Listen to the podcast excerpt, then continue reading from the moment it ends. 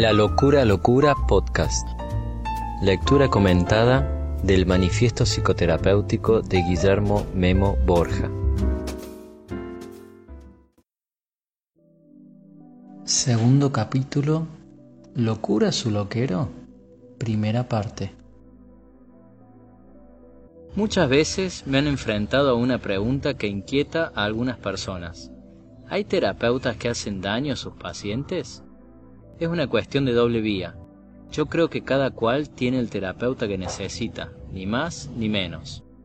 He visto a muchos pacientes renegar de sus terapeutas, pues han tenido con ellos una mala relación. Pero independientemente de que existan malos terapeutas, existen malos pacientes. Hay pacientes que van a hacer un trabajo a medias.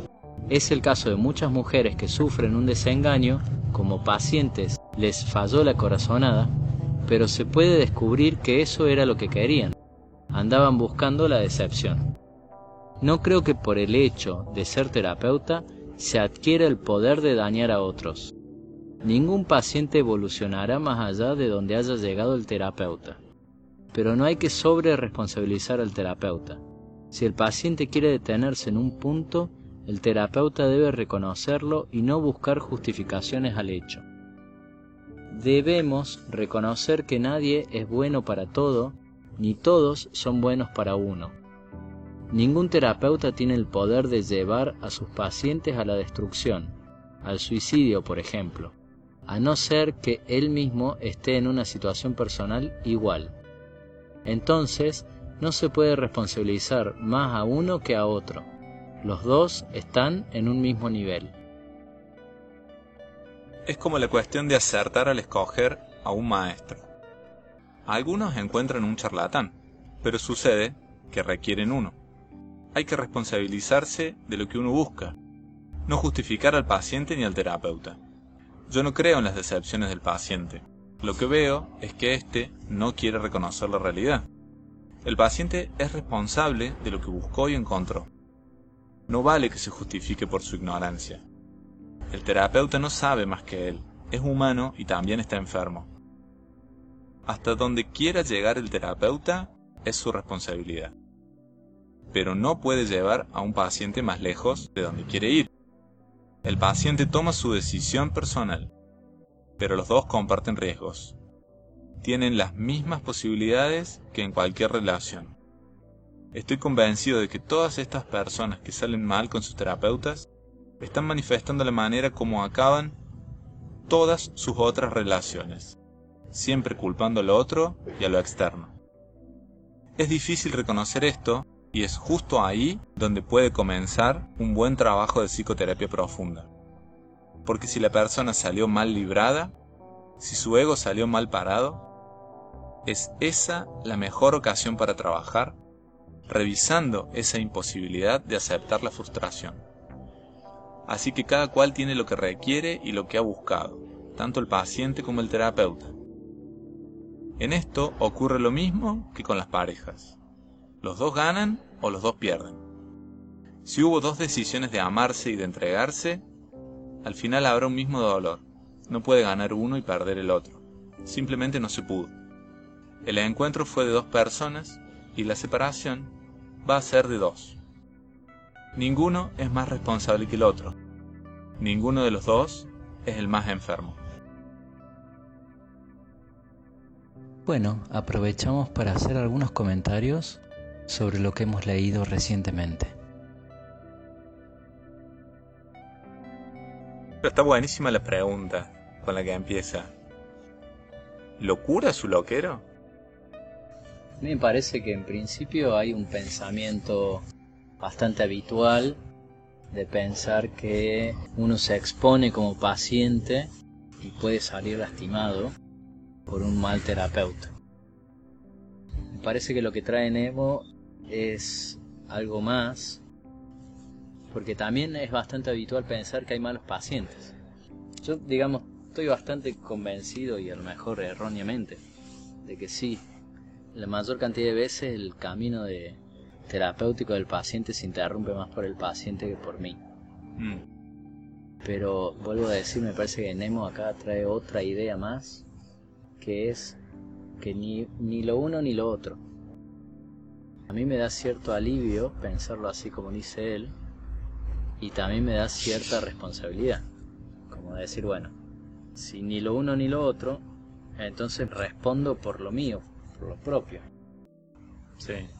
Por estar a la altura de mis expectativas, por hacer lo que yo considero que necesito como terapeuta, y le doy la libertad al paciente de que pueda tomar de, ese encuentro algo sano o no, y probablemente a lo mejor necesite consultar con alguien más.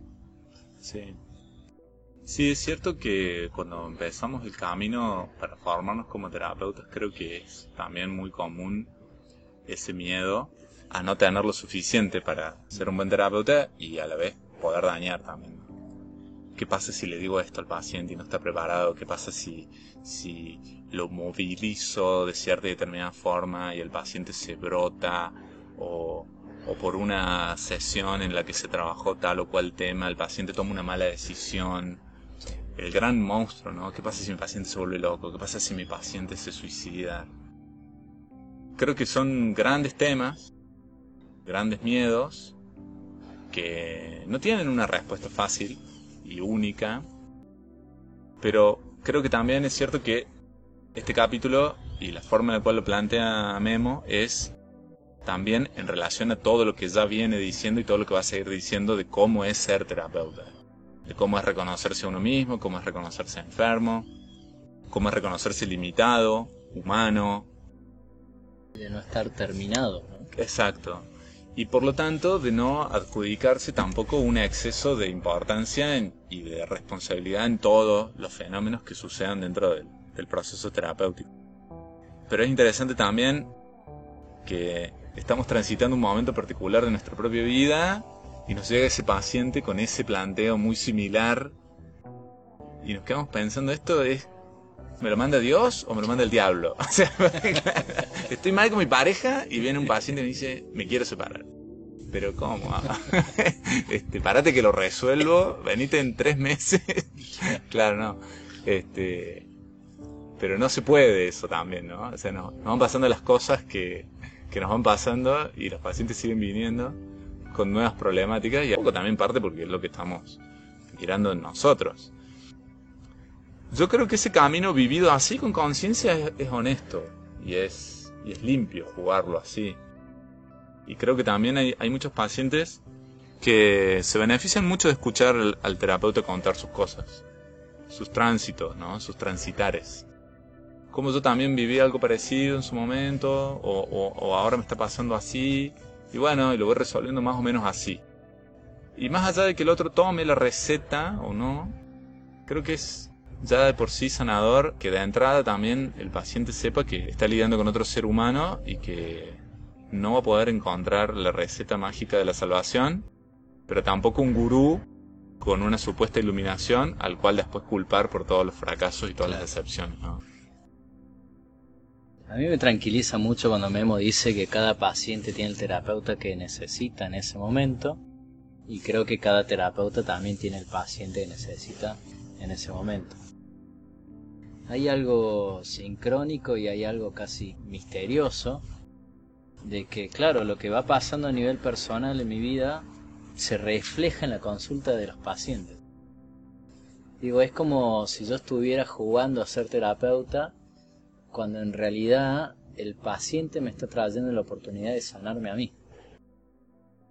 Me parece que apela acá Memo también a este, no sé cómo llamarlo, pero como un principio natural de que cuando el aprendiz está listo aparece el maestro. Y no al revés. Y también cuando estabas comentando me remitía esto del juramento hipocrático. hipocrático. Porque esto que es un juramento de no dañar. Sí, parte del juramento hipocrático es, eh, sí, el no dañar, y después hay un, principio también de la bioética, que es primero no dañar.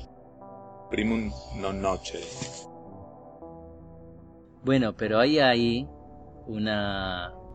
como si se pudiese dañar. Claro. Desde el vamos. Y Memo me parece que acá plantea otra cosa, ¿o no? Ya, a mí me gusta decir en la primera sesión casi que la tomo a veces como un momento de, de aclarar los puntos, digamos. Sí. Y me gusta decir que yo espero no poder cumplir tus expectativas, sí espero poder cumplir las mías. Y dentro de las mías es que no tengo soluciones mágicas, no tengo recetas y probablemente lo mejor que pueda hacer yo por vos es acompañarte o, o brindarte alguna experiencia mía que te sirva a vos en encontrar la tuya, tu respuesta. Muchas veces eso suena, a veces suena soberbio porque me lo han devuelto así, Y, y a veces suena como, ah, pero entonces no era lo que yo pensaba. Claro, Hay veces que dura esa sesión, claro. la intervención es una, digamos. Pero me ha venido bien como filtro, en el sentido de preparar un poco al paciente a lo que yo estoy dispuesto a hacer en las sesiones. Sí, sí. Hay personas que vienen concretamente buscando que le diga el paso 1, el paso 2 y el paso 3. Sí. No, no quieren hacer un trabajo de conciencia, Responsabilizarse. necesitan que le den las indicaciones directamente. Y ahí tal vez yo soy medio seco, ¿no? Pero bueno, de vuelta, cada uno tiene el terapeuta y el paciente que en ese momento necesita. Esto es todo por hoy. Nos volvemos a encontrar en un próximo episodio.